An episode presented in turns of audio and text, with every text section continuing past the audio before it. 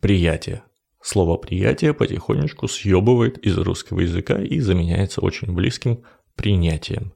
Как правило, приятие – это когда говорят о чем-то таком возвышенном духовном, приятие себя или приятие других. А принятие – это уже про физуху, там, принятие таблеток, например.